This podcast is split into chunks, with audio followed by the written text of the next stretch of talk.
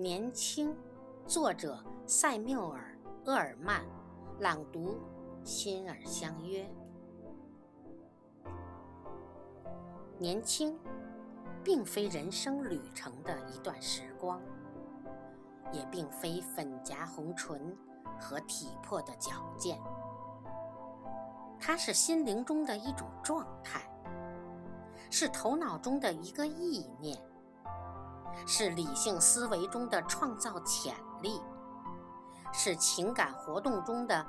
一股勃勃的朝气，是人生春色深处的一缕东风。年轻，意味着甘愿放弃温馨浪漫的爱情，去闯荡生活，意味着超越羞涩、怯懦和欲望的胆识。与气质，而六十岁的男人，可能比二十岁的小伙子，更多的拥有这种胆识与气质。